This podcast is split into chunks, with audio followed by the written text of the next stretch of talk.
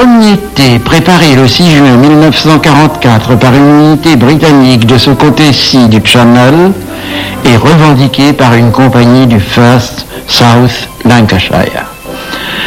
Le First South Lancashire, qui est entré il y a une heure à Hermanville, et le Second East Yorkshire, débarqué sur la même plage que des Sword, mais se portant vers l'estuaire de l'Orne pour y neutraliser les positions fortifiées ennemies à la corne sud-ouest de Ouistreham, constitue ce matin l'extrême pointe des 28 845 soldats britanniques qui, sous la bannière de la troisième division entrée dans l'histoire comme l'Assault Division, ont commencé depuis 7h25 à poser pied sur les plages de Colville et d'Hermanville. Objectif quand? Quand pour ce soir? 11 km à courir, à couvrir avant la nuit. Ce qui implique l'arrivée des follow-up units, les trois bataillons de la 185e brigade. Sur les plages Sford où ont débarqué les 177 bérets verts du commandant Kiefer, l'affaire n'est pas facile.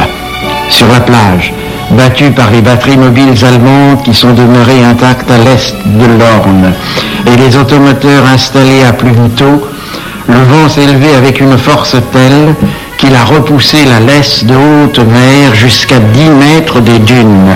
Aussi, au lieu d'une bande de sable large de 30 mètres initialement calculée pour regrouper véhicules et matériels, les pilotes ne disposent que d'une marge de quelques mètres pour manœuvrer en direction des sorties.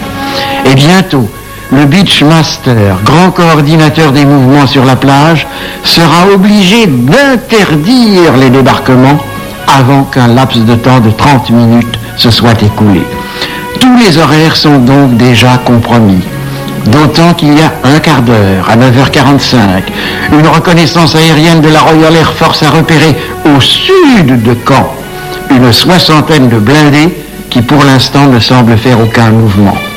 Serait-ce le 21e Panzer L'obsession du major général Rémy, commandant la 3e division d'infanterie, 16 000 hommes, 127 blindés, 40 canons d'assaut? Le major général Rémy se fait un sang d'encre.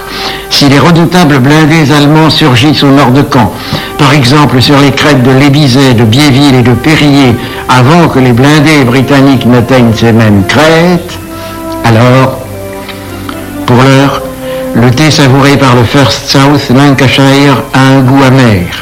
Les Britanniques viennent d'apprendre que les autres compagnies du même bataillon ont déjà perdu 5 officiers tués, 6 blessés, 96 fusiliers tués ou blessés dans l'attaque du point fort de la brèche d'Hermanville, et qu'à leur gauche, leur frère d'armes, le Second East Yorkshire, a subi devant le point fort codé d'Emler des pertes tout aussi élevées, 72 tués, 41 blessés.